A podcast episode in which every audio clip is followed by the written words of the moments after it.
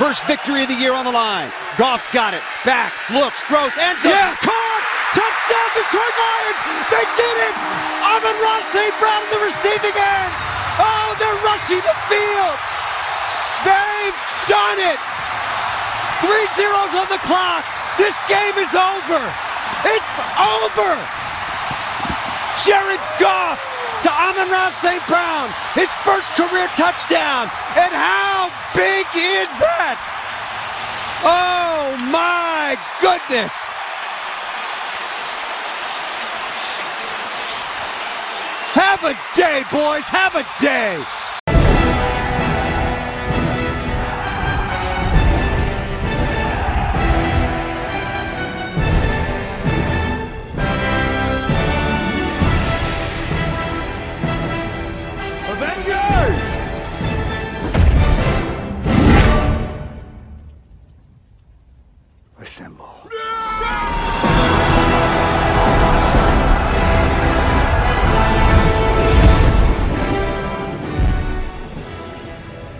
A todos aficionados a la NFL y en concreto a los Detroit Lions. Bienvenidos a Rugidos de Detroit, vuestro podcast en español del equipo de la ciudad de Michigan.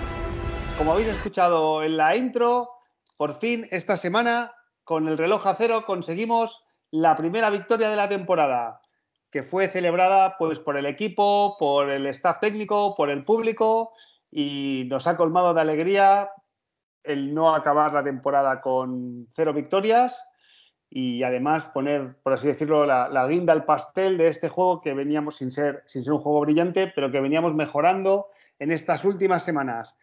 Eh, aparte, esta semana Michigan también ha sido campeón de la Big Ten y ha certificado su clasificación para los playoffs. Para comentar todo esto, yo soy Maldu y conmigo Jorge el Pichu Teijeiro. ¿Qué tal, Jorge? Hola Maldu, pues nada, un placer estar aquí un día más. Por fin, por fin, por fin una victoria. De ahí la musiquita de Avengers Assemble es por, no es por venganza a los Vikings, no, es por la rebelión contra el 0-16 que tenía pinta cada vez más de, que se iba a producir. Así que por fin la primera victoria de la temporada que, que la celebramos como si fuera una Super Bowl, pero bueno, hacer un 0-16 creo que duele mucho. Y nada, maravilloso, maravillosa sensación y maravilloso el locker room después de los Detroit Lions con Marta Ford ahí. Levant sí, Marta Ford, no, eh, Sheila Ford sí. levantado por Campbell y todo, bueno, una alegría espectacular. Y, y bueno, y hoy por ser un programa especial, eh, a pesar de que los crónicas de los partidos los hacemos tíos solos, nos acompaña nuestro colaborador Jorge Edu. ¿Qué tal, Jorge? ¿Qué tal? ¿Qué tal, chicos? Nada, pues fantástico, tío. Ya empezó bien el fin de semana, como decís, con Michigan. No nos lo creíamos, los que llevamos tiempo pues sufriendo a Michigan y, y, bueno, ya lo de ayer pues fue el culmen de, de, todo, ¿no? No solo se gana, sino que se hace en términos, vamos a decir, normales, un buen partido y un poco más redondo que otros que nos tocó y, y bueno, en Michigan está que que lo tira, vamos, en este fin de semana. Así que nada, eh, pues mira, mmm, lo comentaba ayer con Jorge, ¿no? También estamos a una sola victoria de perder a Hutchinson también, ¿eh? Ojo con eso, que tampoco, sí. es, que tampoco es broma, ¿eh? Pero no, no, aquí, aquí se viene a ganar, desde luego, siempre, y, y, eso es lo que cuenta. Así que nada, fenomenal. Muy bien. Hutchinson, eh, entre otros, entre otros. entre otros. Muy bien, bueno. bueno. Eh, ya, ya, podemos entrar luego en temas del, del draft sí. y de los picks. Sí, sí. sí. Eh, Pichu, comenzamos con los comentarios. Sí, Más que comentarios son reacciones de alegría, ¿no? Sí, muchas, muchas sí. Muchas han sido reacciones de alegría. Bueno, me quiero, eh, no me voy a acordar de todos, pero bueno, Guzmán, Héctor, eh, Lions español, o sea, William, eh, Lions Argentina, Luis, Ángel Silva, Nancy, que hizo un vídeo muy bonito de la victoria, muy emotivo de la victoria de, Detroit Lions. Eh, bueno, y todos los demás creo que nos lo merecíamos. Nosotros sí nos lo merecíamos. Eh, William, me dejaste unas preguntas, las voy a aplazar para el, la previa de Denver. Hoy vamos un poquito más justos de tiempo, entonces las vamos a aplazar porque son algo más de desarrollo. Y voy a leer aquí. Alberto nos dejó en Twitter, antes de ganar el bueno, esto es la decisión técnica que, hizo Campbell. Antes de ganar el partido, hubo un par de decisiones que dentro de mi ignorancia me parecieron erróneas. Pero con la victoria final, ¿cambia algo la opinión de echar a Campbell o gana algo de crédito para seguir con la reconstrucción de la franquicia? Bueno, mi opinión yo creo que es clara. Eh, para mí Campbell ha sido contraproducente incluso en esta victoria, pero bueno, mm, ha hecho cosas bien, hoy eh, ayer también, y vamos a valorarlo. Y yo mi sensación es que estoy encantado de que esté en el staff, pero no me gusta como entrenador principal. Dejo ahí a Maldo y a Jorge Edu que, respondan. Sí, Bueno, Jorge, Jorge. vamos, vamos fuertes ya, ¿eh? Sí. programa. Jorge, dale tú. Nada, yo, eh, yo me mantengo con lo que dije desde el primer día que se fichó. Yo me acuerdo cuando me llamasteis para, para hablar de, lo que pensaba y en su día dije la palabra motivador, lo dije en su día, dije que a mí personalmente no me convence como hombre eh, pues mm, de X y O y demás, no lo es, es un motivador y lo que sigo pensando es lo mismo que pensaba en su día, es un entrenador palanca, ¿no? que ya lo mencioné otras veces. Yo creo que el, el equipo tras Patricia estaba totalmente destruido, o sea, totalmente destruido. Hacía falta eh, alguien de la casa, alguien que mm, eh, restableciera los ánimos para, eh, ya, no, ya no de la gente de fuera, sobre todo, pero sí sobre todo de, lo que es la plantilla, ¿no? De que volvieran a creer en ellos mismos, de que eh, bueno, se necesitaba algo mm, que, eran más de tripas y corazón que de X ¿no? Por decirlo de alguna manera. Y sigo pensando lo mismo, o sea, yo creo que es un entrenador que si tienes, em, si tienes uh, pues, un front office un poco serio, eh, esto va a ser durante una etapa que puede ser uno, dos años, tres años, eh, pero luego ya hay que aspirar a algo más, desde luego, ¿no? alguien que dé más soluciones en el, en el terreno de juego, que era otra de las cosas que yo comentaba. Entonces, yo sigo opinando lo mismo. Yo creo que ayer fue pues, su mejor partido a la hora de cantar jugadas. El último drive no solo Goff lo hace bien, también él canta las jugadas bien. Él te lanza siempre cuatro o cinco receptores, de los cuales dos, tres van en profundo y dos, tres se quedan, se quedan dentro y por fuera, con lo cual es perfecto, son jugadas muy bien hiladas, eh, bien cantadas y bien ejecutadas por Goff. ¿no? Entonces, bueno, mm, si, damos mérito o de mérito a cierto play calling, también hay que dar su mérito a este, sin volvernos locos, ¿no? porque tampoco es para volverse loco eh, en nada de lo que ha hecho. De hecho, ha tomado decisiones pues que no no eran lógicas, ¿no? Pero bueno, son fallos y yo creo que está empezando el tema este del play calling el mismo y bueno, se está viendo que no tiene un dominio de los partidos, ¿no?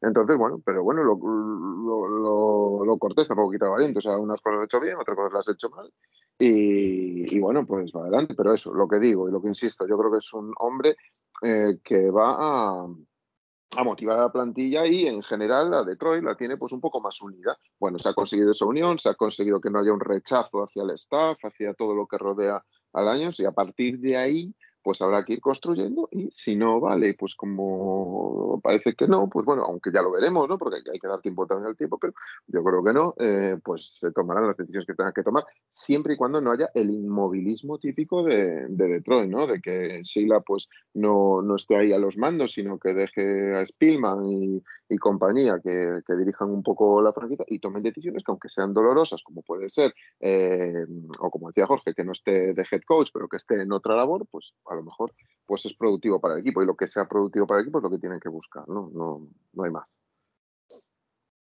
Muy bien. Maldu, eh, tu opinión. más o menos estoy, en la, la, línea de Jorge, o sea, yo hasta a, lo que hemos visto a fecha de hoy me sigue pareciendo que esta defensa que tenemos hoy en día en la semana 11 o 12 no se parece en nada a la defensa de las semanas 1 o 2.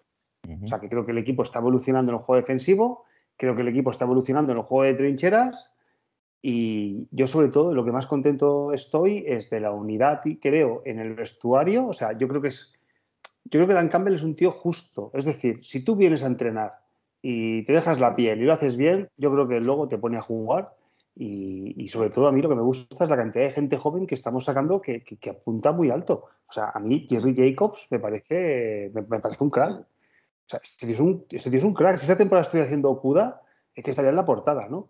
Y, yo creo que eso es eh, mérito de, Dan Campbell. Eh, ¿Que se equivocan los play callings? Pues bueno, puede que se equivoque, no sé. Yo, eh, ayer nosotros hablábamos, ¿no? Yo ayer pienso que se equivocó, pero bueno, también se equivocó Pat Carroll en una final de la Super Bowl en el último segundo cuando tenía el mejor running back, ¿no? Y tenía que haber corrido y la pasó y perdieron una Super Bowl. O sea que, es que eso les pasa a todos, ¿no?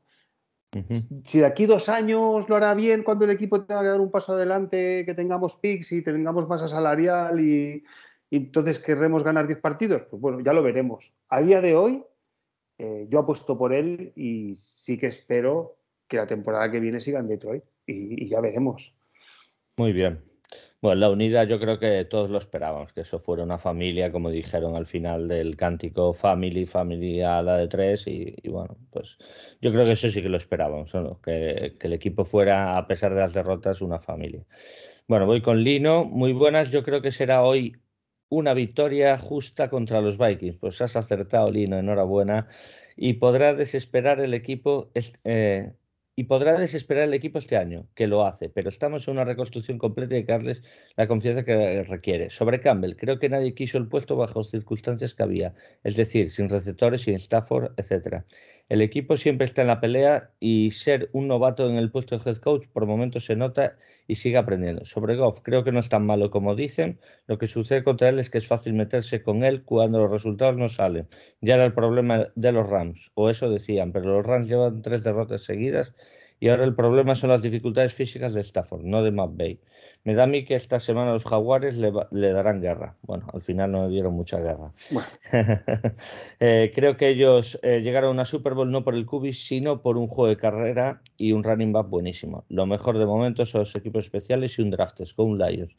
Pues muchas gracias, Lino. Todo muy, muy correcto lo que comentas. Capuno nos dice: Oye, chicos, en la gorra de Campbell no parecía un tigre en lugar de un león. He parado el vídeo varias veces y fijarme y parecía un tigre. Solo se me ocurre que sea por el equipo de béisbol de la ciudad. ¿Me estoy montando una paranoia o era, y era un león? Bueno, ya te contesté, era un Wildcat de Oxford High School eh, por el asesinato que hubo, eh, Oxford Wildcats. Lo tuve que buscar, en cuanto leí el comentario me puse a buscar Lions nada, nada de Lions. Pues, y fui a Oxford, a lo de Oxford High School, y, es la gorra de ellos, mira. Todo el partido con la gorra, después en, la rueda de prensa, no sé si lo sabíais vosotros. Sí, yo, yo, la vi, no, vi que era de pues, Oxford. que era de Vale, muy bien, pues, pues bueno, pues Capuno está respondido. Y Rico, que es el último que nos deja un comentario, no Roberto Rico, al cual le damos un saludo, sino Rico80. Enhorabuena por el podcast. Por fin ganaron los Lions. Por una vez la suerte nos sonrió al final del partido. Como aficionado a los Lions, agradece vuestro trabajo. Sobre la última vez que ganamos en California, creo que fue a los Riders en Oakland, en el último segundo con un field goal tocado por Su. Creo que el año 2011, me parece. Un saludo y Go Lions. Pues mira, eso no lo sabíamos. Y bueno, si me permites, Maldu, quiero hacer un recordatorio a la taberna vikinga, a los chicos que han perdido esta ocasión. Eh, me ha felicitado personalmente Arcais, al cual lo agradezco, Luis Bustos, que le tengo un enorme cariño, Santiago Tomás y Carlos, etcétera, todo el equipo de Taberna Vikinga. Yo creo que lo debéis escuchar siempre, pero más en especial esta semana, que van a tener un postpartido un poquito más complicado por la derrota contra nosotros, pero bueno, un aficionado Lion pues siempre quiere oír cosas buenas en, una derrota, aunque van a hacer más autocrítica, pero bueno, la parte que nos toca también es meritoria. Así que, Maldu, para ti los mandos. Bueno, yo eh, no, hemos comentado que para los que no sepáis hubo un tiroteo la semana pasada en una high school de Michigan, al norte de Detroit, en Oxford, y, y murieron cuatro, así que nuestro pésame y condolencia para las familias. Em, y por otro lado, también eh, nos ha escrito en, Twitter eh, una persona, no sé qué edad tendrá, que se llama Alberto, que pone, hola, os escucho todas las semanas en el podcast de Rugidos de Detroit. Soy un novato en este mundillo y no tengo un equipo de cabecera, pero escuchando os habéis conseguido que le coja cariño a vuestros Lions. Así que muchas felicidades por la victoria. Bueno, Alberto, pues si no tienes equipo de cabecera y te apetecen las emociones fuertes, te animo a que, a, que, te subas a este, a este tren. Pero bueno, tú mismo, eh, eh, al final eh, uno escoge un equipo por, por, algo, por unos sentimientos, pero eh, somos gente resiliente, optimista y, que nos alegramos con pocas cosas. Somos gente humilde. bueno, hay que eso decir sí, que eh, eso sí, eh, tenemos el corazón más duro de, que, el acero, macho, porque esto no lo aguanta cualquiera, macho. No, eso es verdad, eso es verdad, porque está para tadicardias, vamos. la primera pregunta era de él que me olvidó de mencionarlo, Alberto, arroba otro novato NFL en Twitter. Eh, bueno, pues vamos con el partido, ¿no? Vamos con el partido. Sufrimos hasta el final. bueno, muy felices por la victoria. Eh, ¿Tú, Pichu, eh, en ese último drive esperaba, esperabas que remontáramos o no? Sí, sí. ¿Tú sí? Yo confiaba en Goff, sí, sí. Sí. Porque teníamos mucho tiempo. Y además, cuando empecé a ver la defensa tan preventiva, creo que ahí es donde se pudo equivocar, sobre todo a partir del medio del campo. Para mí ahí se equivoca Zimmer la pone demasiado prevent y creo que ahí demuestra lo conservador que es. Y, creo que ahí lo supimos aprovechar. Fuimos inteligentes, buscar las bandas cuando tal, y Buike, Amonra, bueno, todos los que han participado en ese drive, la línea ofensiva que estuvo espectacular eh, también por momentos, así que chapó y Goff, pues a los mandos, eh, eh, siendo preciso y, leyendo bien las rutas, cosa que en algún en la intercepción, por ejemplo, no, no tuvo la paciencia necesaria, pero en esta ocasión sí lideró al equipo para, la remontada, ¿no? ¿Y tú, Jorge Edu? Sí, yo creo no? no, a ver, em, a ver, si tú te basas en la primera, en los primeros partidos de golf, no tendrías confianza. Te dicen, oye, te quedan dos minutos, creo que era minuto 50 para. Dices, no, tío, no vamos a matar porque no lo hemos hecho en todo el tiempo. Ahora bien, si empiezas a ver a golf desde Chicago, que a mí con Chicago ya me gustó porque se soltó, aunque perdimos y tuvo fallos y tal, pero ya me gustó la manera de, enfocar el puesto y demás. Eh, yo creo que hubo un cambio brutal. O sea, Goff, o sea, esto, eh, en el segundo cuarto hace 11 de 13 y 167 yardas. E insisto no de 167 yardas, porque ya hizo otra, otra estadística muy parecida, no sé si había sido contra Rams, creo que había sido contra Rams, que hace 10 de 12 y 60 yardas. En este hace 11 de 13 y 167 yardas. Es decir, pases profundos, pases en rutas detrás de los linebackers, eh, pases eh, siempre casi muy, muchas veces ya directos para ganar, eh, el, para ganar el primer down. Con fallos, por supuesto, joder, ¿cómo no va a tener fallos? Pero es que eso es, que eso es normal. la intercepción, me parece una intercepción normal no me parece una intercepción para nada criticable. O sea, te lo digo sinceramente, o sea, es un error que lo puede tener Tom Brady. Así te lo digo, o sea, ves, mm. eh, cómo fue la ejecución y me parece normal. Pero es que eso es lo que le pides a tu, a tu quarterback, que ejerza de quarterback. Y estos dos últimos partidos, la verdad, sobre todo este, pero bueno, el anterior también, de tu tío, ya está haciendo lo que un poco le pedíamos todos. No le pedimos que sea un top 10 o un top 15 de la clase, no se lo pedimos, pero sí le pedimos que ejerza y que tome los mandos como Kubi, como la posición más importante que es en fútbol, como que no se vaya al sideline como hacía y, se, y, no hablara con la gente, se pusiera solamente con la pantalla y ya está. No, no parecía un líder. Y estos dos últimos partidos lo vi hablar con, con, varios jugadores, con la banda, motivando a la gente. Tu tío, eso es lo que le pides a un QB. Eres el que más cobra de la plantilla, eres el tío que más responsabilidad tiene y además es que no, no, es, no es un piernas, Goff, joder.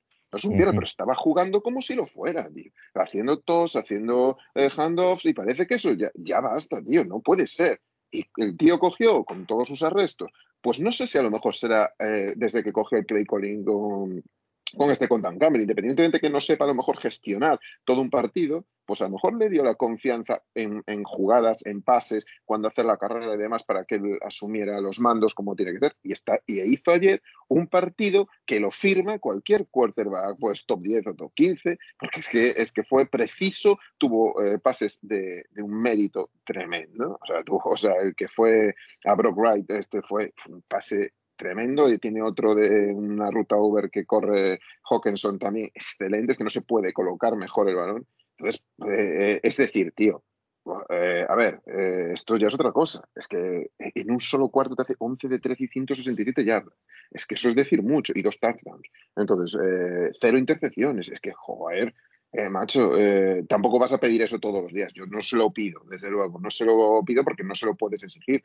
Pero sí, joder, que, que, haga lo que sabe hacer. Y este tío, por uh, fallos que pueda tener, lo que sea, sabe pasar, tiene precisión en los pases, sabe leer la, eh, el, el, el, touchdown de, de Hawkinson. Yo le animo a todo el mundo que lo vea, porque es que está manipulando la secundaria, girando la cabeza para la izquierda, y cuando va a lanzar el pase, gira inmediatamente la cabeza para la derecha y lo tiene solo a Hawkinson.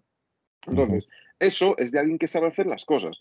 Que no lo hizo, pues habrá muchos motivos, pero hay que reconocerlo. Cuando no lo hace, no lo hace y se le critica. Y cuando lo hace, se le tiene que alabar a, la misma altura. Y esto es lo que hizo. Y esto es lo que te da. ¿Qué, qué marca esto para mí? Esto es lo que te da, te marca el tempo para no tener que seleccionar un cubi eh, o hacer, ya no sea, eh, ya sea en draft o ya sea en agencia libre, eh, de una manera muy urgente. No, esto te da tranquilidad. Dices, tío, tenemos un cubi que nos va a sostener el equipo. Lo que creo que los tres pensábamos al principio de la liga, es decir, nos puede sostener un par de años, nos lo puede, ¿verdad que lo pensábamos? Yo creo que lo habíamos comentado, decíamos, este tío nos lo puede sostener. Mm. De repente vemos que se nos cae en las 10, 11 primeras jornadas y, tío, tío, ¿qué es esto? Desde que te empiezas a... Eh, y ves que yo ya contra Chicago, os lo había comentado por privado, incluso dije, tío, yo estoy viendo cosas de Goff que me están gustando.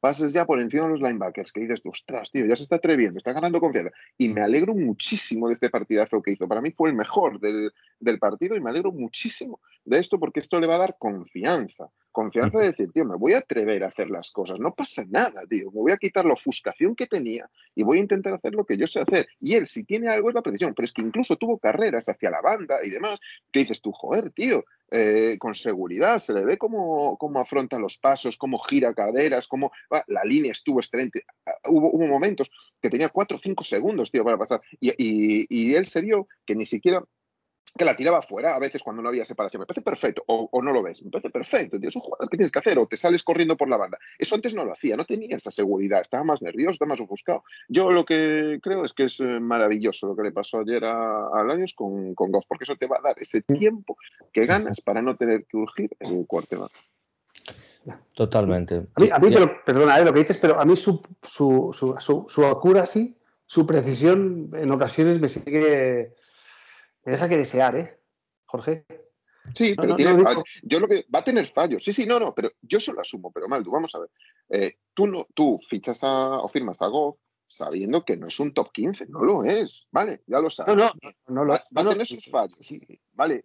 Asumo esos fallos, pero lo que no puede ser es que tú em, eh, juegues partidos donde no tengas ni un pase por encima de los linebackers, tío. Es que eso no puede ser. ¿Entiendes? Entonces, cuando él empieza a pasar y falla, a mí no me importa, te lo digo sinceramente. De hecho, tuvo una que fue larguísima, pero la pasó. Son esos pases que saben dar los vas de decir, si no llega, no llega, pero no va a haber una intercepción. No, no la va a haber, no va a haber la interceptación, porque la voy a tirar por más allá de donde pueda llegar el safety. Y a mí eso me gusta, porque eso es control de partido, control de pase. Y eso es un control que tiene experiencia. Lo que no decíamos, es que no es un rookie, es un tío que tiene experiencia. Y con esa experiencia le tiene que servir de algo. ¿Que le falta precisión en algunos? Sí, le falta dio algunos pases cortos que se fueron para abajo, bueno, el delay of game, vale, tiene algunas cositas, pero yo eso, yo eso lo asumo como lo que no asumía era que no ejerciera como QB. Eso es lo que yo no asumía y lo que no acababa de entender. Y yo creo que todos los que estamos aquí, los tres que estamos aquí, yo creo que no entendíamos, lo que sabíamos que Goff daba mucho más de lo que estaba dando hasta ahora. O sea, se lo sabíamos, lo teníamos en nuestra cabeza. Yo he visto algo desde que empezó y tiene pases, o sea, tiene, tiene colocación, joder, de balón, que sí que la tiene. hay, un partido, hay un partido que fue Kansas City Chiefs, Los Ángeles Rams, que yo creo que era un 50 y algo, 40 y algo. Oh, tremendo, tremendo, tremendo ese partidazo que se largó. ¿Os acordáis? no sé. pero, fue un partido histórico, o sea, era una cosa. Histórico, histórico, totalmente, totalmente. La ponía donde quería. Hacía lo que quería y corría y corría fuera del pocket, que decías, tío, pero eh, este, pero bueno, pero yo ya no le pido eso. Ahora, si me hace un partido sostenible, tío, que te puede hacer, pues eso, 25 de 41, como dicen este, bueno, o, 20 de 35, 20, pero perfecto, es lo que le pides, con pases que vaya, que sean de touchdown, muchos, algunos, yo no le pido todos, pero algunos que pueda llevar y que gane, y que gane yardas, que mueva cadenas, y, ya está. Y eso lo sabe hacer porque es capaz de hacerlo. Otra cosa es que no estuviera ofuscado, estuviera reñido consigo mismo, estuviera eh, paralizado, estuviera con miedo, estuviera... Eh, bueno, pues parece que el miedo se acabó. Yo ya te digo, yo desde que vi a Chicago, con Chicago, eh, dije, uy, empezó diferente, empezó a soltar el brazo, estaba más tranquilo, estaba más... Y dices tú, vale, es que me da igual que tenga una interceptación, es que no me importa, porque está haciendo lo que tiene que hacer. Interceptaciones van a tener todos, y las van a tener todos los cool. yo, yo, o sea, yo pienso siempre que los entrenadores planifican su temporada. Entonces yo creo que a lo mejor había una temporada y una planificación hasta la bye week y después había otra planificación. ¿Qué ocurrió? Que se lesionó el día de Pittsburgh, que no le permite hacer pases, el día y aparte de la climatología que había. Luego tuvimos Cleveland, que no jugó, y Chicago llegó el día que, bueno, que, ha empezado a, a, jugar más suelto, ¿no? O sea, que, yo Eso es mérito. Eso es mérito también de Dan Campbell, que yo le doy palos, pero esto, el juego más vertical, porque hay que recordar que contra Pittsburgh fue el segundo, el tercer pase, el largo, que le queda corto por el hachazo que le pega en la espalda, pero a lo mejor hubiese sido un partido de buscar más bombas, a lo mejor hubiésemos sido ese partido más vertical si no, si no se le fastidia la espalda. Entonces, pues bueno, Dan Campbell, oye, ha hecho un juego más vertical desde que Goff, eh, desde que él ha cogido el play calling.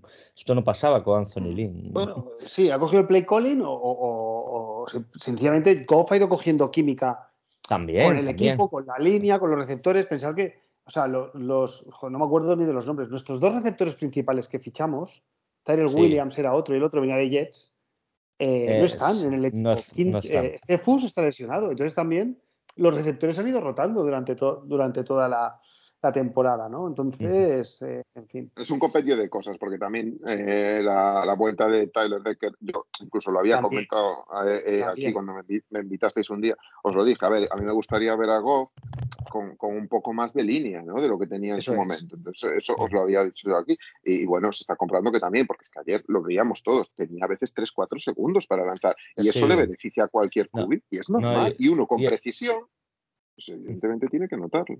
No, y eso es verdad lo que comentas, porque el otro día contra Chicago no jugó Baitai, tampoco, jugó Kremer, que cometió dos holdings, que acuérdate que fue un partido de mucho pañuelo.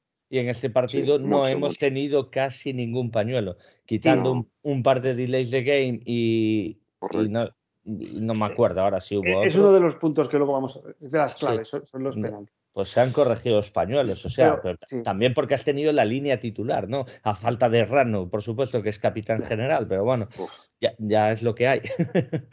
yo, creo que Taylor Decker ha, llegado a nombrar alguna vez que él quiere desarrollar toda su carrera profesional en, los Lions, ¿eh?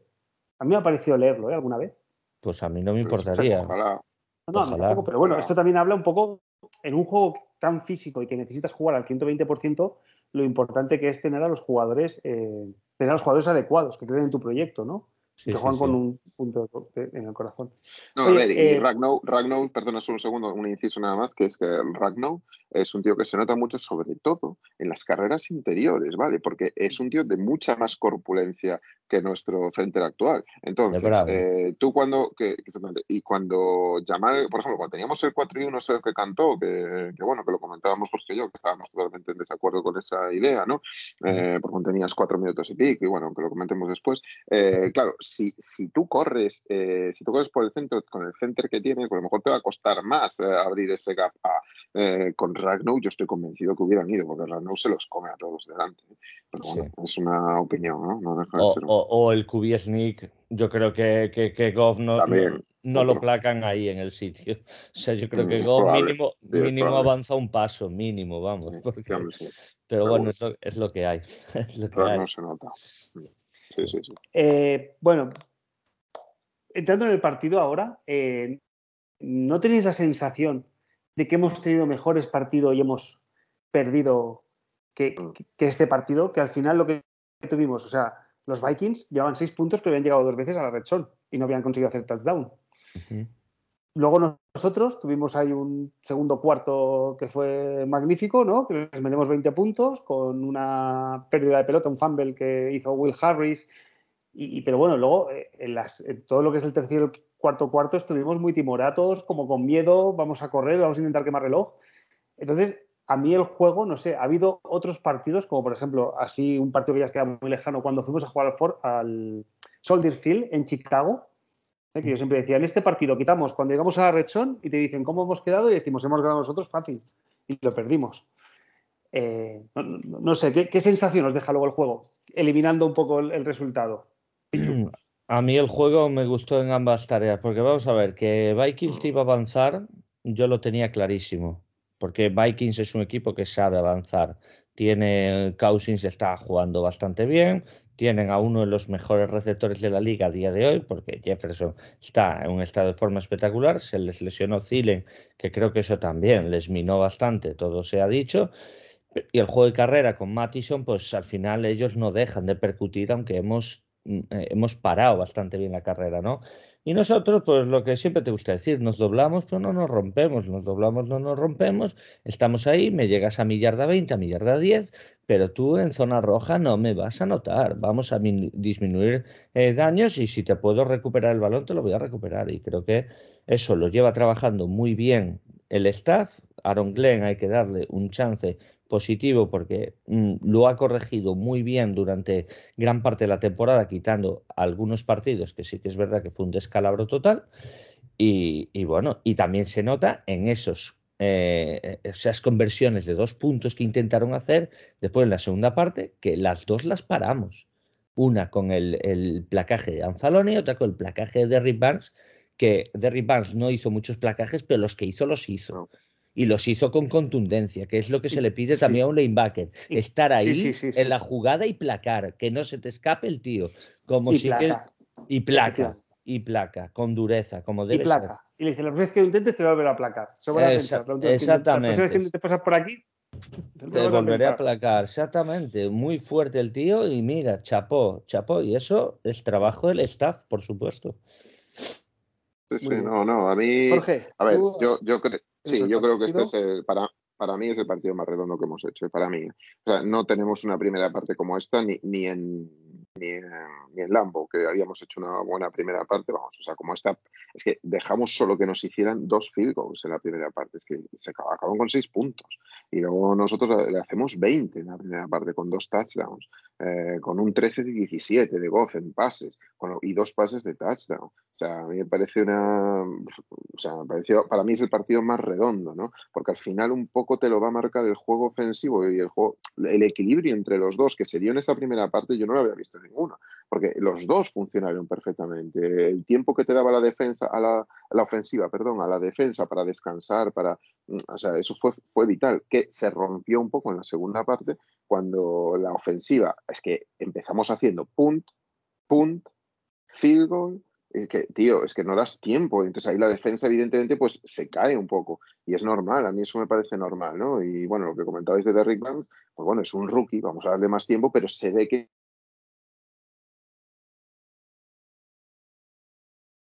Parece que hemos perdido a. A Jorge, sí. A Jorge, ¿no? No sé yo, ¿no? proseguimos a ver si recupera la conexión. A ver si eh, recupera y, vuelve por aquí. Bueno, pues aquí, aquí lo tenemos. Jorge. Jorge, que te caíste, te caíste un momentito. Entonces, ah. ibas por Derrick Barnes, estabas comentando lo de Derrick Barnes, que era un rookie. Sí, que era un rookie, que hay que darle que hay que darle tiempo, que hay que darle un poco de confianza, porque es un tío que sabe hacer las cosas. El placaje que hizo ese tackle for loss a Mattison es un, es un placaje importante y que, bueno, que, evitó esos dos puntos de...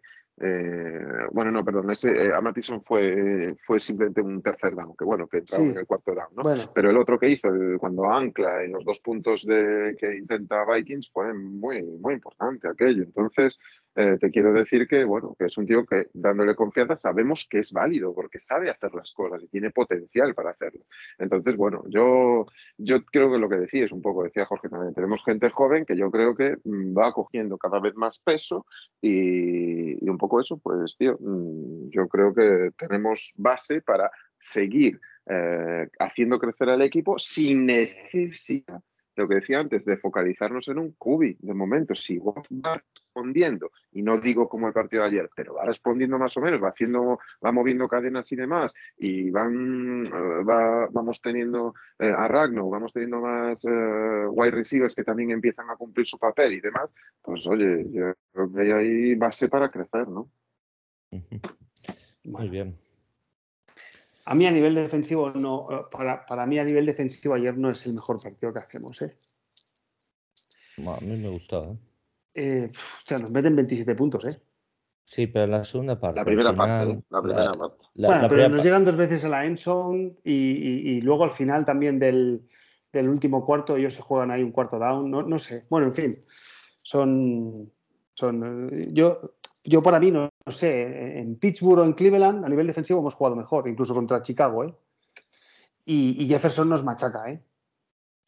sí, que, que- que- que ahora podemos hablar aquí de los mejores Sí. los peores jugadores, pero, pero yo creo que ellos Sí, en, ataque jugaron bastante sueltos.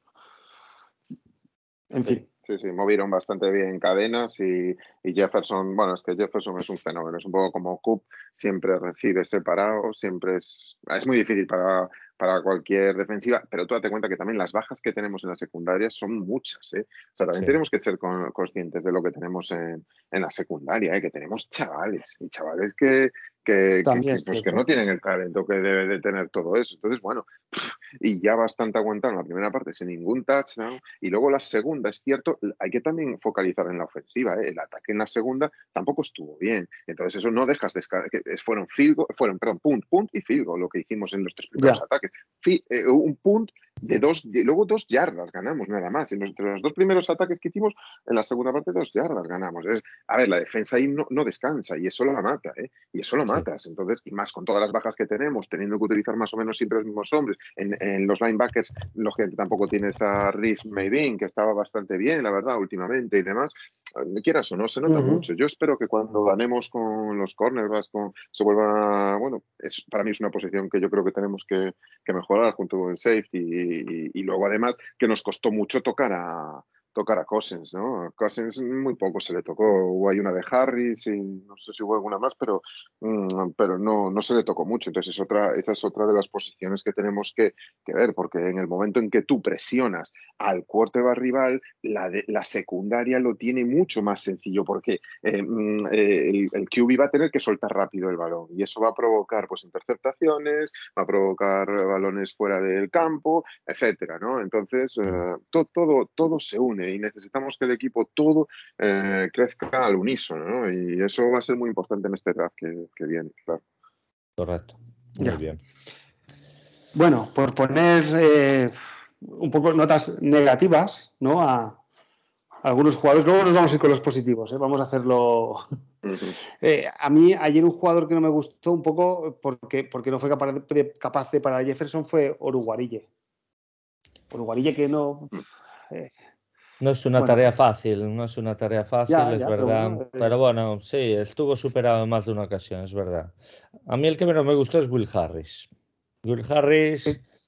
el último touchdown es error de él, para mí, porque Will Harris muchas veces está muy perdido. Está mejorando en cuanto a aplacar y en cuanto a leer a ciertas jugadas, pero, pero como la jugada tenga un desarrollo, él no lee los cambios, es lento en reacción y es un jugador que ahí esa posición la tenemos que reforzar como el comer, sea en agencia libre, sea en draft, ahí se tiene que reforzar. Pero bueno, A ver, yo, yo creo que para mí uno de nuestros puntos débiles ayer, para mí, fue la presión a Cousins. O sea, lo que son los...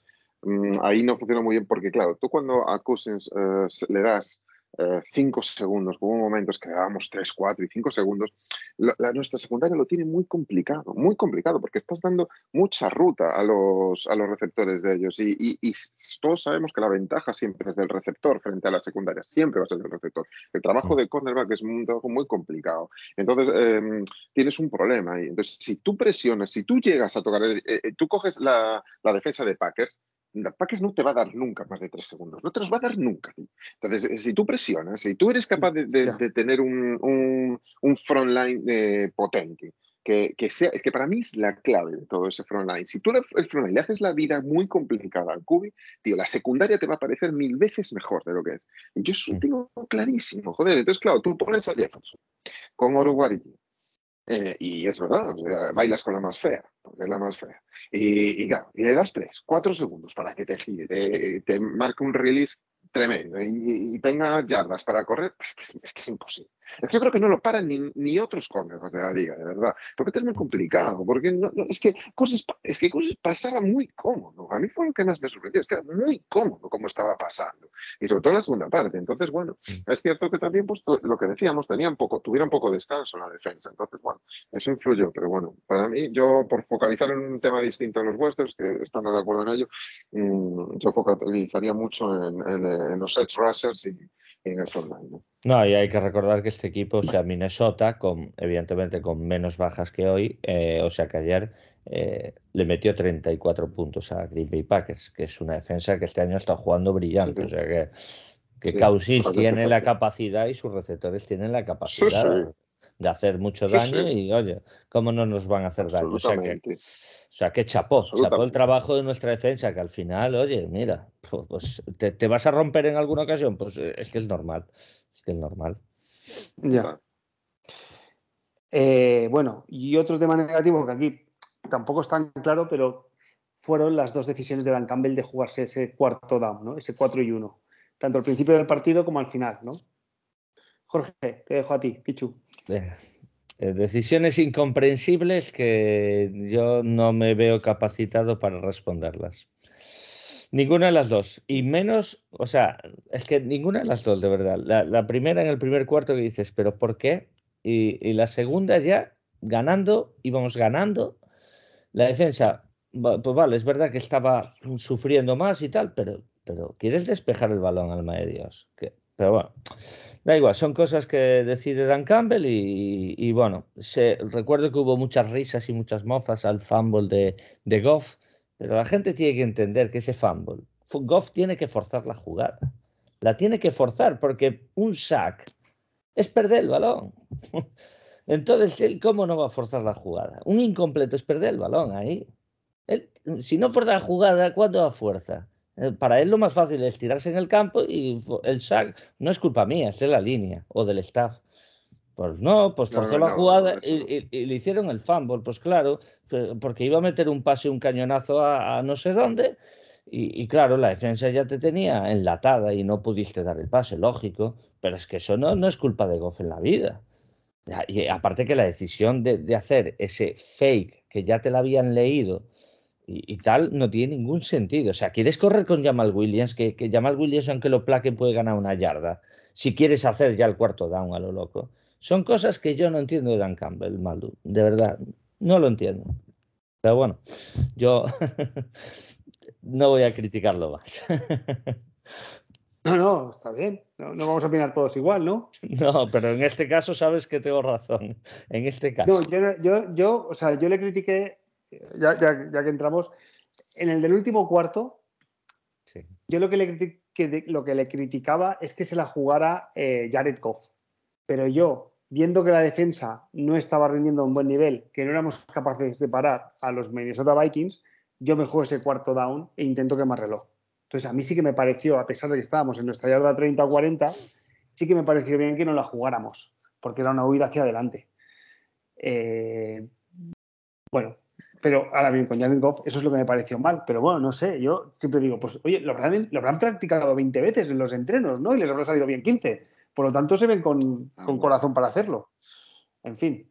Jorge. a, mí, a mí no me gusta, a mí no me gusta la última decisión, la, la del 4 y 1 vas ganando, quedan 4 minutos, propia yarda 28.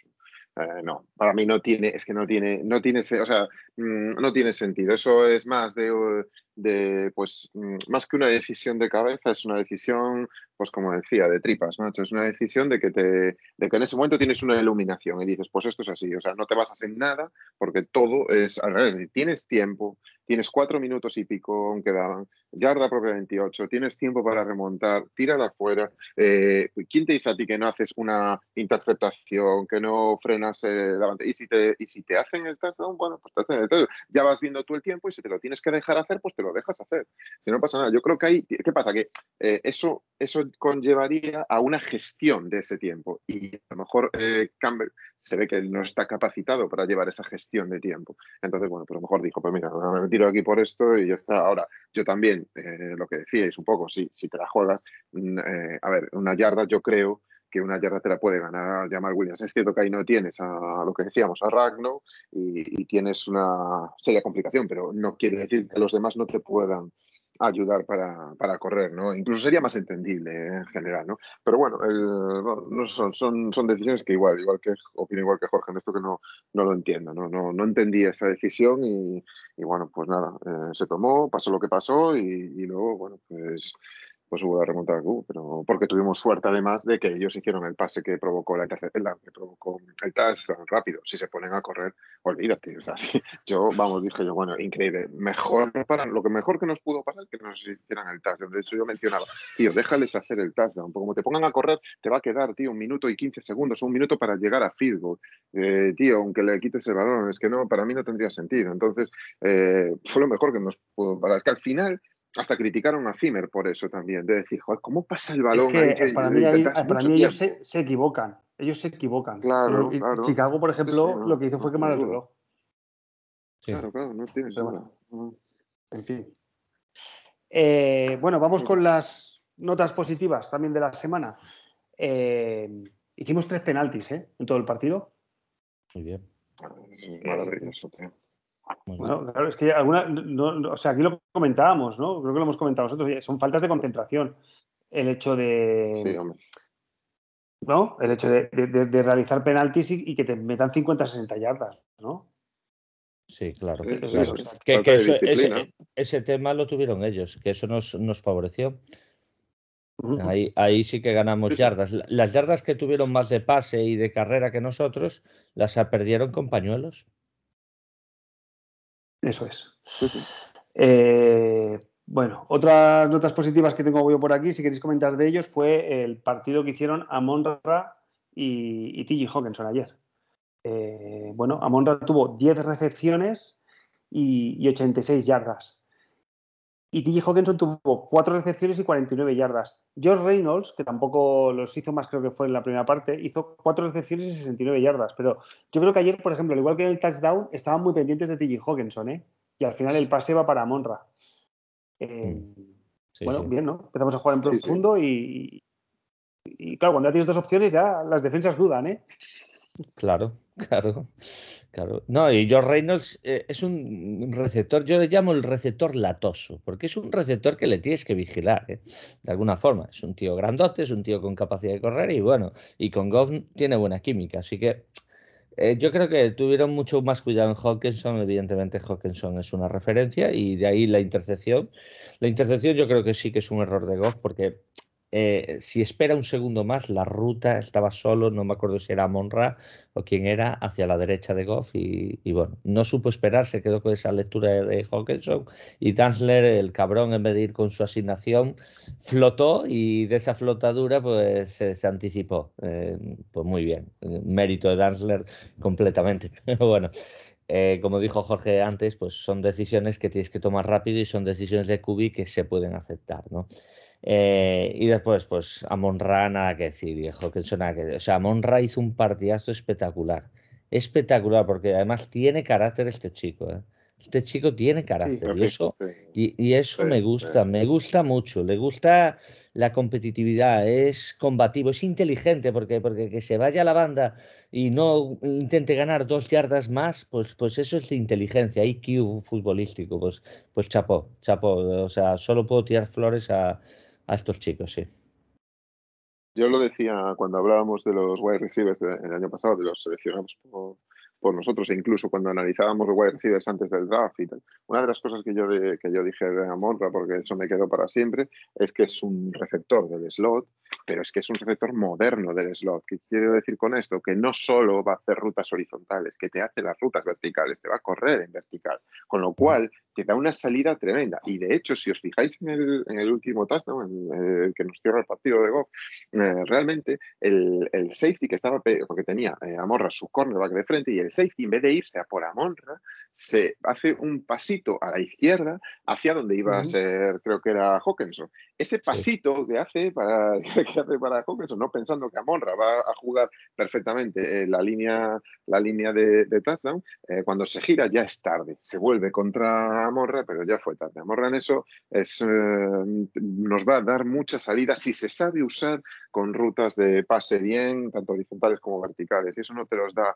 no te lo da, no, no te lo daba, por ejemplo, a Mendola. Mendola era pura eh, horizontalidad, o sea, no tenía esa verticalidad. Y este tío no, este tío se la puedes dar en vertical, te va a coger balones eh, muy atrás, eh, vamos, muy profundo. O sea que no, a mí me parece que es un, una gran, un gran draft, vamos, este con Amor. Sí. sí, No, el draft, además, si sumamos un draft de los Lions, de verdad, fabuloso. Que alguno no va a valer en un futuro, vale. es, es, es, lógico. Pero vamos, hasta Jermar Jefferson, los pocos slash que le dan, está compartiendo muy bien. Eh, y Bui que también. Eh, los corners, vamos, que vamos a decir de ellos. Y bueno, chapó, chapó, la verdad. El draft de Holmes es muy, muy positivo.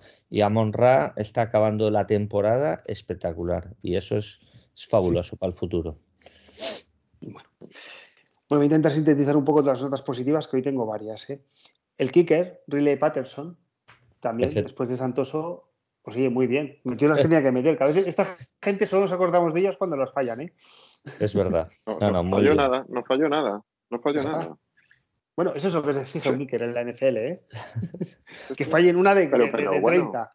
Claro, pero bueno, tenía uno de 49 yardas, creo que fue, luego otro de 41 y otro de 30 y pico. O sea, y metió los tres field goals y luego los tres extra points, me equivoco. Entonces, solo, es que vamos, a mí, perfecto, no tiene nada que decir. Perfecto.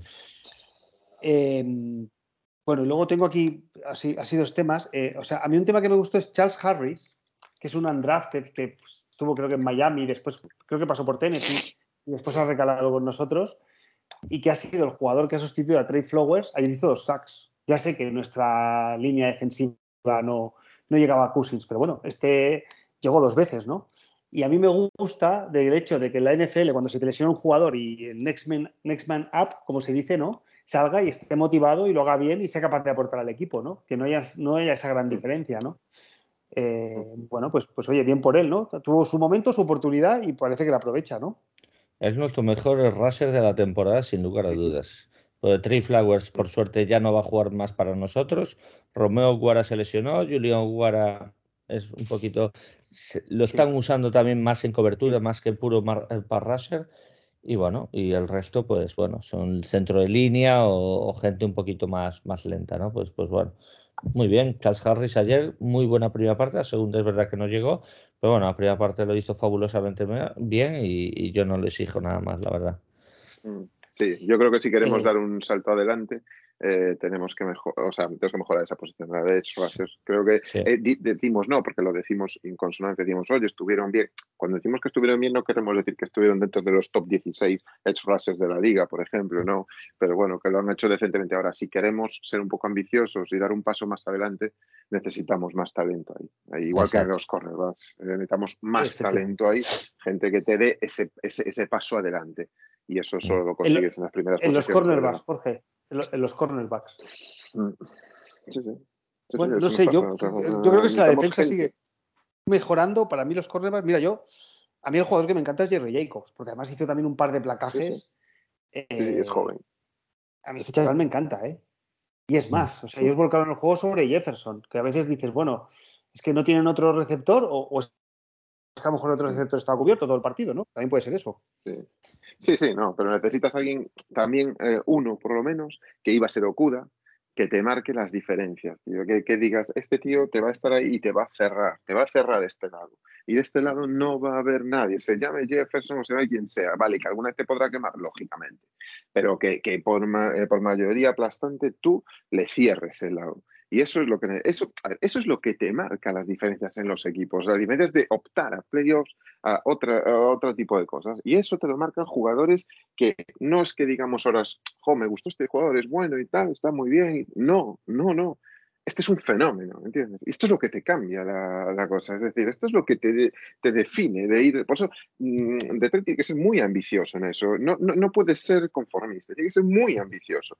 Y si tienes que ir a. Si, si quieres ganar, tienes que ir a la agencia libre y al draft agresivo, ser muy agresivo. Y esto es lo que tiene que hacer Lions. Eh, y es lo que te decía, gracias a que no necesitamos un cubi eh, ahora urgentemente, si Goff sigue en un rendimiento aceptable, este va a permitir construir cosas muy importantes, independiente de que vamos a necesitar un cubi, sea seguramente pues el próximo año o cuando sea, pero cubi vamos a necesitar seguro, porque evidentemente eh, es una posición, o sea, tener un, un eh, pues eso, que también marcas diferentes es otra, es la base ¿no? de, un equipo. Pero bueno, ya, ya no tienes esas urgentes. Pero es lo que decíamos, alguien que te aporte un valor diferencial. No que acabe el partido y digamos, joder, lo ha hecho bien, ¿eh? este chaval lo ha hecho bien. No, no, no. Este tío es un fenómeno. Este tío ha roto a Jefferson. Es que lo ha secado. Es que, ven, otra vez no va a poder. Claro, no va a poder. Pero ese tipo de cosas, ¿no? Entonces, muy importante eso. Sí, muy bien. Muy bien. Y bueno, ya por acabar, eh, ayer la línea defensiva, para mí nuestra línea ofensiva juega muy bien y, durante todo el partido les estamos percutiendo. A mí una cosa que me gustó ayer, que yo creo que hubo carreras de más de 10 yardas, puede que hubiera una o dos. No hubo ninguna carrera de 20 yardas. y, aún así superamos nuestras las 100 yardas de carrera, ¿no? Entonces, estar todo el partido ahí eh, percutiendo y abriendo puertas. Eh, ayer volvió Batay, para, para, mí también fue una nota positiva, ¿no? Que entraba Jefferson, eh, Buike también corrió dos veces. O sea que. Y Jamal Williams, o sea, no estuvo de Andrés Swift y Jamal Williams lo sustituyó eh, exitosamente, ¿no? Sí, y además tuvo el primer fumble, que en eso nos sonrió la suerte, que cayó de nuestra mano, pero su primer fumble de su carrera, me parece, o en 167 partidos, si no recuerdo mal, pues, pues bueno, eh, menos mal que no fue con pérdida de balón. Así que muy bien, muy bien. Había que insistir, con la carrera es nuestra, tiene que ser nuestro, nuestro culmen de, juego ofensivo. Eso es, pero que, a veces las estadísticas nos engañan y tú, bueno, has hecho 150 yardas, ya, pues que has hecho una carrera de 60, ¿sabes? Has hecho una de 60 y otra de 30. Entonces parece aquí que, Sí, sí, sí, correcto, correcto. y, ayer creo que, superamos las 100 yardas en, bueno, sin, sin, conseguir ninguna gran carrera, ¿no? y, por finalizar, bueno, la alegría en el vestuario que no haya visto en, la cuenta de los Detroit Lions, seguramente casi todos lo habréis visto, es la alegría de Sheila Ford, Dan Campbell, Brad Holmes que se ve por ahí detrás, ¿no? O sea, eh, y, sobre todo el público, ¿no? Eh, el, campo, el campo lleno, ¿no? O sea, es que vamos 0, 10, 1 y, seguimos llenando el estadio, ¿eh? Fabuloso, fabuloso. Fabuloso. Ah, en fin. Bueno, ¿queréis comentar alguna cosa más antes de ir al partido de Michigan? No, por mi parte nada más. Eh, eh, piropear también a Tracy Walker, que creo que ha estado como siempre en todos los lados. Cuando la jugada iba, pues no siempre ha placado, pero ha hecho bastantes placajes. Un día más en la oficina y este tío de verdad que, me daría mucha pena. No lo criticaría eh, porque todo depende de la pasta que pida, pero me daría mucha pena que este chico se fuera, se fuera de los Lions. Así que ojalá pueda renovar. Mm. Sí, hay que ser, yo creo que es lo que decía yo, eso tendrá que ir dentro de la política de, firmas que tenga el, staff, eh, perdón, el, front office y, y sobre todo ver hacia dónde quieren ir. Es lo que digo, tío, si quieres ir a ganar algo, si quieres, a ver, esto no pasa por casualidad, tío. O sea, si, si no estamos ganando, si no estamos ganando, no es porque hayamos hecho un mal ¿no? El draft es bueno, pero hemos sido muy, muy conservadores en la agencia libre. Bien, por limitaciones salariales, por lo que quieras, pero hemos sido muy conservadores, no hemos mejorado mucho el equipo ahí. Y a lo mejor tenemos que ser un poco más agresivos, ¿vale? Si tenemos que prescindir, pues lo que decíamos, yo, yo, yo me quedaría con Tracy Walker, pero si a mí me, si a mí me dices que tienes un plan con Tracy Walker, de traerte dos jugadores de nombre por quitarte de encima a Tracy Walker, pues a lo mejor tienes que hacer ese sacrificio eh, por el safety, ¿vale? Eso yo lo podría entender. Ahora, tienes que mostrar un plan agresivo. O sea, lo que no puede ser es decir, no, mira, hemos hecho un plan más o menos eh, en la agencia libre, bueno, pues hemos hecho una cosita y tal, y luego, ¿qué quieres? Eh, darle esperanzas a, tus, a, tu gente, a, tu, a tus fans de, en base a lo que hace. Tío, pues, a ver, ¿de qué vamos? O sea, yo, creo que tienes que ser agresivo y tienes que, ir a por todas y tienes que demostrar que eres un equipo que quieres ganar. Y eso no lo estamos haciendo. Entonces, eh, a ver si espero que den ese paso adelante de decir, queremos ganar. Y como queremos ganar, vamos a hacer una agencia libre diferente. Pues vamos. Mm. Entonces, pero que nos den, yo por digo, yo me lo he quedado, claro, es un gran jugador, es un top. Ahora, mm, entendería que se, si me dan un plan alternativo de decir, tío, y vamos a traer estos dos, tío, y son de primer nivel, y vamos a hacer esto, y vamos a hacer esto y esto. Perfecto. Hay que ser un poco más agresivos. Yo opino eso. Correcto. Totalmente de acuerdo. Muy bien. Bueno, pues eh, ya una última pregunta para cerrar, porque si no el programa se, nos va. Eh, Jorge, ¿ves, ¿ves alguna victoria más durante la temporada? Pues esta victoria me ha revitalizado, así que quiero pensar que es posible, pero, pero la plaza de Denver a mí no me gusta nada. No me gusta nada. Denver es un equipo mejor, mejor de lo que parece, de verdad. Tiene, es muy inconstante, pero es bastante bueno y tiene muy buena defensa. Arizona no le veo ganando. Podemos ganar en Atlanta y en Seattle. Por poder se puede, de verdad. Y Green Bay, si se está jugando el Seed One, como va a tener pinta que se lo va a estar jugando, creo que a Green Bay tampoco vamos a poderle ganar. Así que si puede ser una victoria o incluso dos viniéndome ya muy arriba, va a ser fuera de casa, no va a ser en casa. ¿eh? Más. Ganamos el que había que ganar en casa, por suerte. ¿Y tú, Jorge Edu? Pues yo, vamos a ver, en casa que nos quedan Cardinals y, y Green Bay. Green Bay. Green Bay, claro. a mí me cuesta creer que vamos a ganar uno de esos y como dice bien Jorge, yo creo que fuera de casa es donde tendremos a lo mejor alguna opción de ganar alguno más. Pero, pero no sé, va a estar difícil porque incluso Atlanta no va a ser fácil, que quizás sea, o, Seattle, ¿no? Que, que, ha mejorado mucho ayer. Ayer yo los vi, los vi mucho mejor que, que los anteriores partidos, mucho más metidos, mucho más agresivos. No sé, no, no apostaría por, por una, una nueva y, además, pues. aunque están muy lejos, sí Hawks, pero, pero esta victoria, bueno, no sé, o sea, les puede hasta revitalizar para luchar por entrar en playoffs, ¿eh? Sí, sí. tienen oportunidades.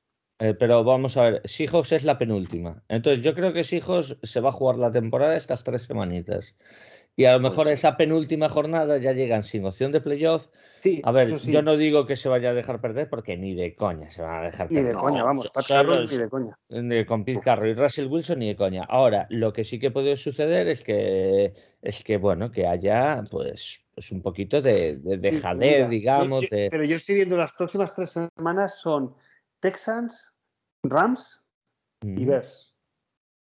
Pues, pues, pues, bueno, eh, pueden sacar dos victorias, pueden sacar dos victorias. que sacan dos victorias, ¿eh? Es que sacan dos victorias y están ahí peleando por. Sí, sí, sí.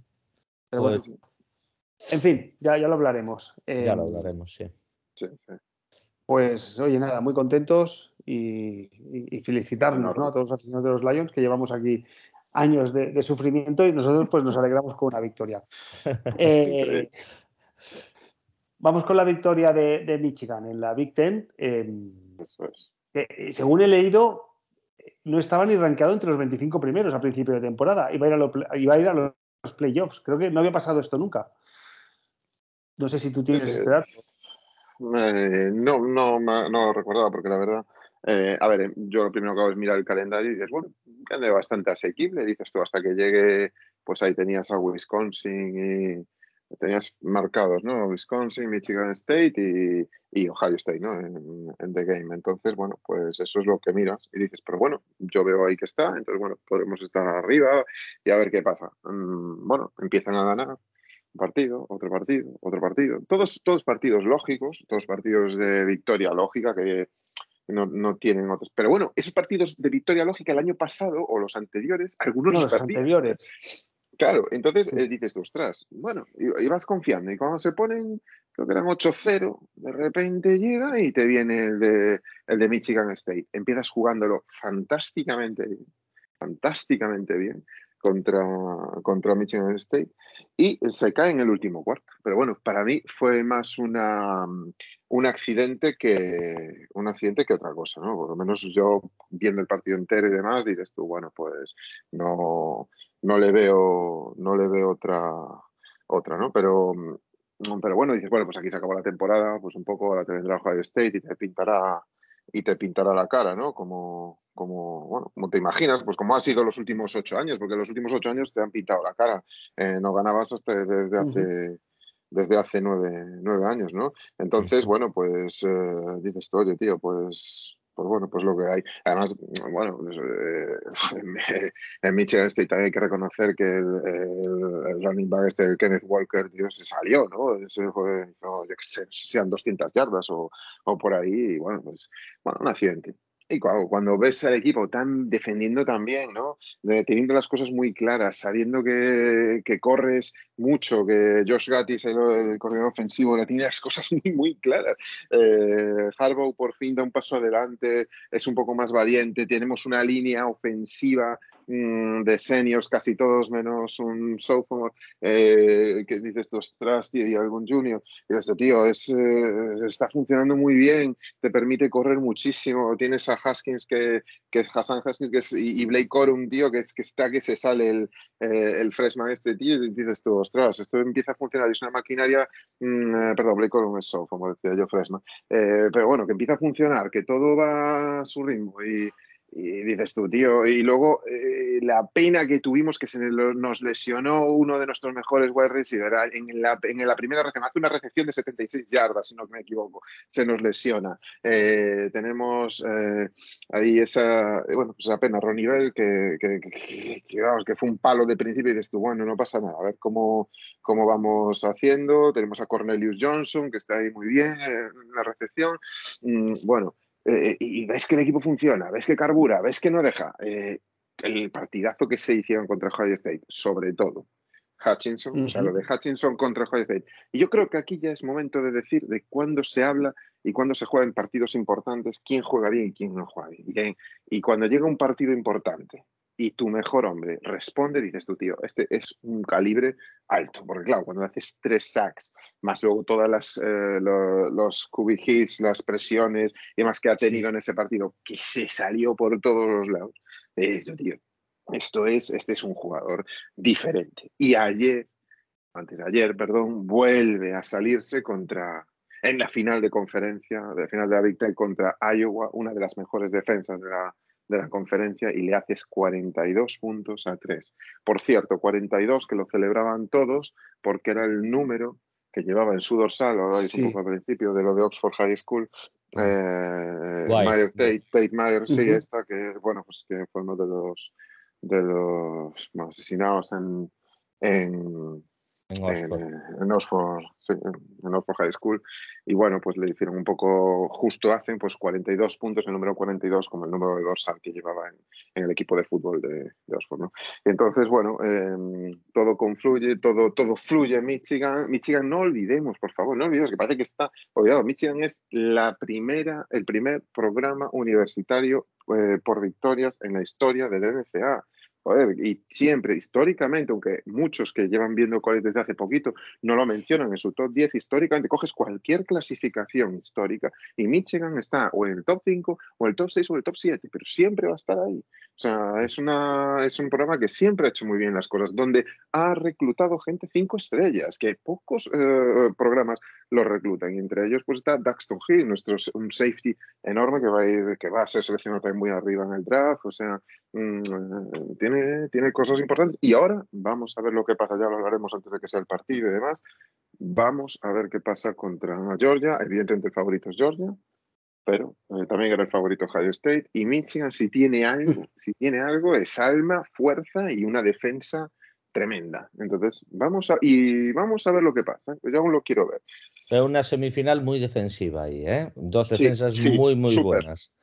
Y, y creo que eso no perjudicaría del todo a Michigan. Porque, bueno, a cara de perro, después ya veremos. Claro, claro, claro. Y Hutchinson, el otro día lo preguntaron en el grupo de Twitter, Hutchinson o Tibodox, ¿no? Como el número uno del draft y tal, está el debate. Y bueno, yo siempre, yo he comentado, Tibodox me parece un potencial 10 con el lapsus de, de las lesiones, Hutchinson me parece un potencial algo menor, pero que tiene todas las, las demás varianzas, ¿no? O sea, es de la casa, es, un gigante, el tío no tiene problemas de lesiones a priori, que esto nunca se sabe. Y mira, mm, el debate va a existir. Si te vas al potencial top y, y, además te preguntó Roberto Rico si es más parecido a los Bosa y yo estoy más contigo. A mí me recuerda de cierta manera a los Watt, más bien, más que a los Bosa, a los dos Watt, porque es grande como, como Gigi Watt, como Gigi Watt es, corpulento como él, ¿no?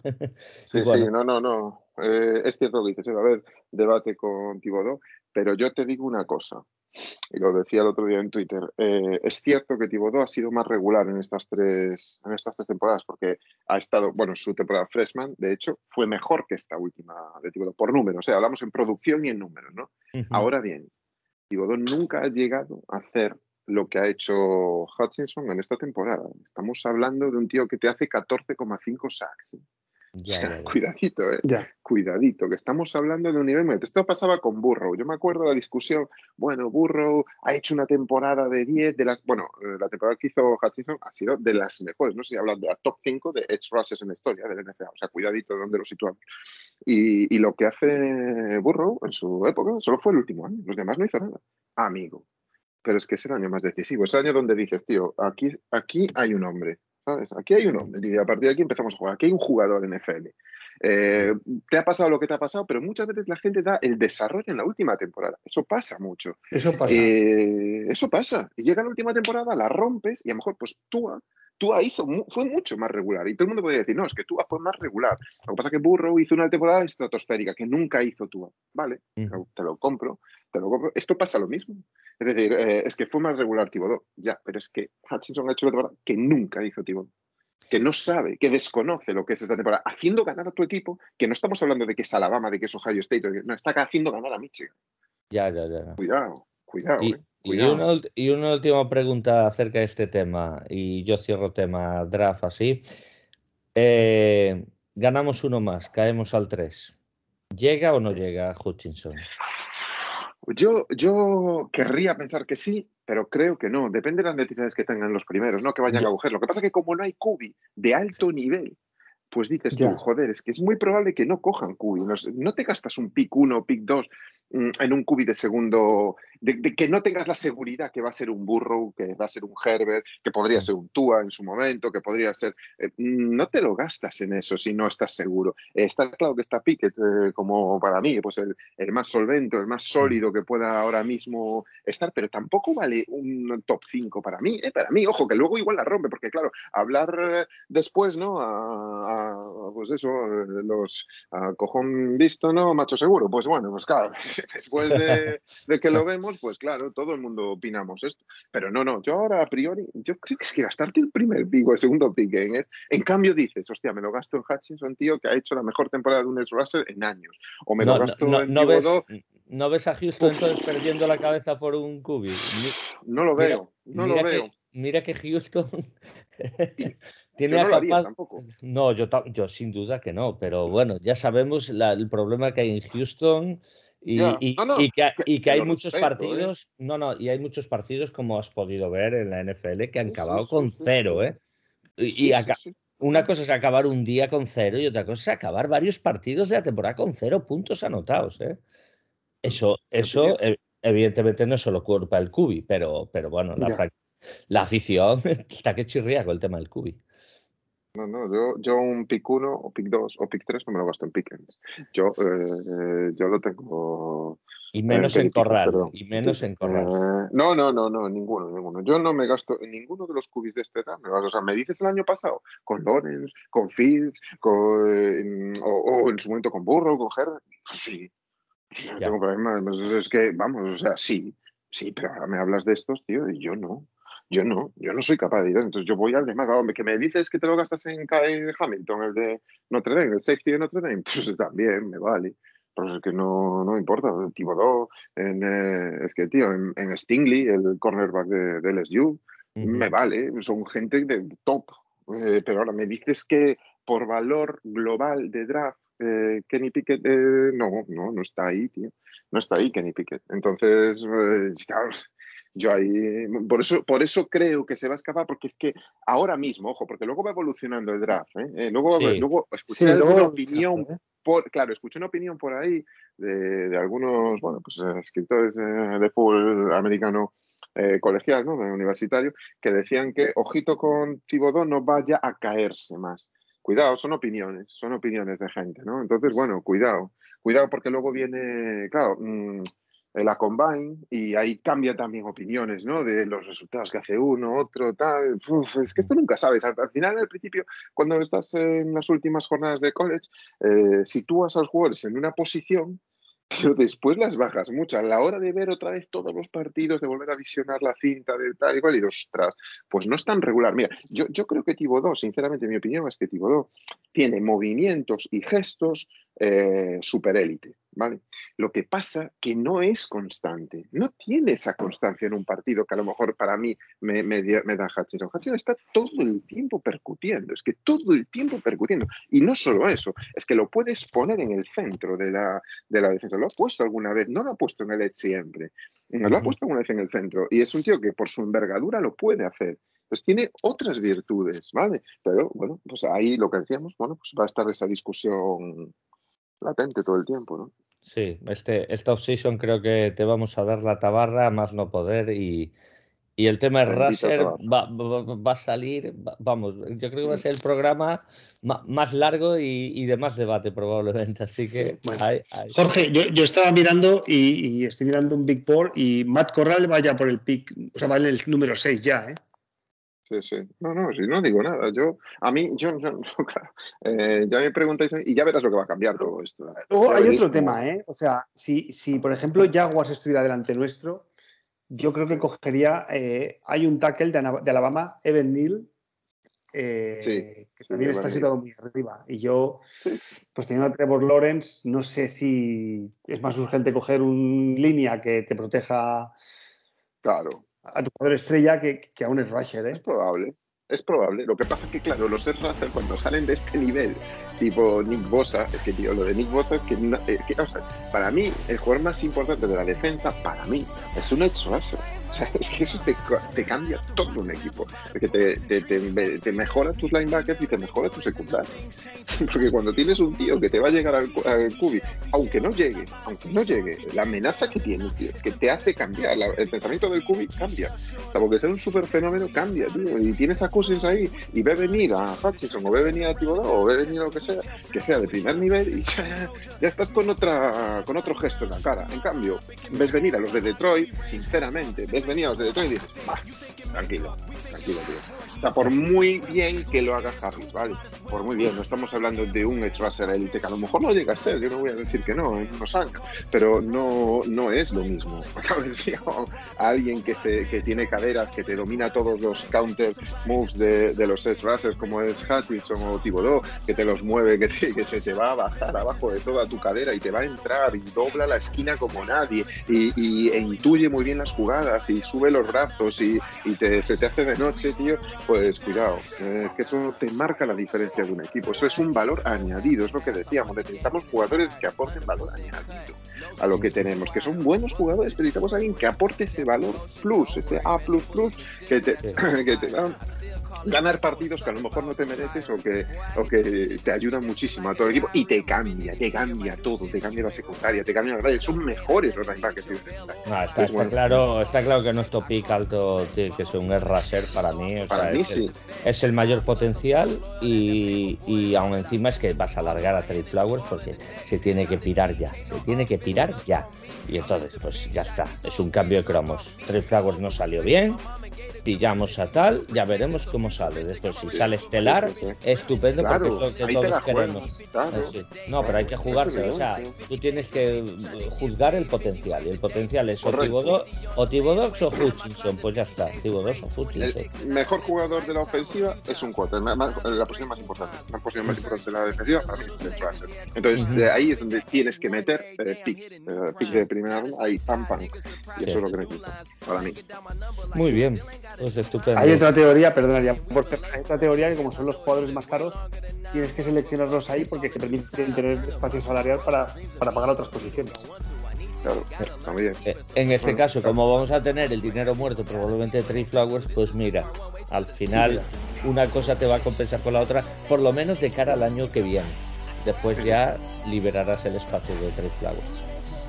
Bueno, fin de semana de alegría, a pesar de la tragedia del, High School, fin de semana alegre a nivel deportivo en, el estado de Michigan. Vamos a, ver si seguimos aquí, así de, aquí a. Oye, a mí no me importaría tener el pick 5 o 6, ¿eh? No, no, no, a mí tampoco. O sea, yo, yo firmo ganar todo lo que quede y bajar al 8 si hace falta. ¿eh? y, seguimos sacando el 200% de los jugadores que caigan en el draft. Muy bien. Bueno, pues, pues hasta aquí el programa de hoy. Nos hemos alargado un poquito al final, pero creo que vale la pena dadas las circunstancias y las noticias. Bueno, eh, Pichu, pues, pues gracias. No, gracias a ti, dar las gracias a la Taberna Vikinga otra vez, recordar ese podcast, eh, la guarida Alberto Zaragoza también y dar las gracias a Jorge Edu, que, es un fenómeno y que se ha pasado por aquí un día más. Pues Jorge, Jorge Edu, gracias por pasarte. Oye, y sigue, con tus tweets. El, que no te siga, que. O sea, arroba Jorge Edu, no, no, no me lo sé de memoria. J. Edu Fernández. J. E, Jorge E. Fernández. J. Edu Fernández. Sí, J. Edu Fernández, perdón. Sí, nada, gracias por el uno, uno de los mejores analistas de América. Bueno, sin, sin, eh, sin, sin, decir idiomas. Sin decir idiomas. no, pero ahora sí, no, serio, no, yo creo que merecía la pena esto. Gracias por la invitación, porque bueno, fue un fin de semana para. Bueno, me viene de estar los Spartans, como de Roberto Rico, ¿no? Y tal, bueno, pero ya no, no pudiendo estar los Spartans, pudiendo estar Michigan ahí en la Universidad de Michigan, pues bueno, pues que Michigan dé un poco de alegría también a, a un estado y ciudad pues de trabajadores que sobre todo pues que, que, lo estaban pasando mal, ¿no? Entonces, bueno, pues, pues mejor eso. Así que nada, arriba. Muy bien. Pues gracias a todos por escucharnos y nos vemos pronto para hacer la previa contra los Denver Broncos. Gracias a todos y Go Lions. Go Lions. Go Lions. Like another plane just sending into Ukraine again, a Bermuda Triangle and attempted to make a stake instead of waiting. Anyone who ain't affiliated, it could be dangerous. Did you make arrangements with the gangsters before you came here? And if they mention us, tell them if they want it, they can come and get that. Swear I love my city, I just want love. See me, ain't ready for that. Detroit verse, everybody. What up, though? Skyfire Trick Trick. Either ride with us or get rolled on. That means Detroit versus everybody. Hey, M. Let me get that instrumental, take it down to the hood, let the little homies get this remix cracking. Detroit!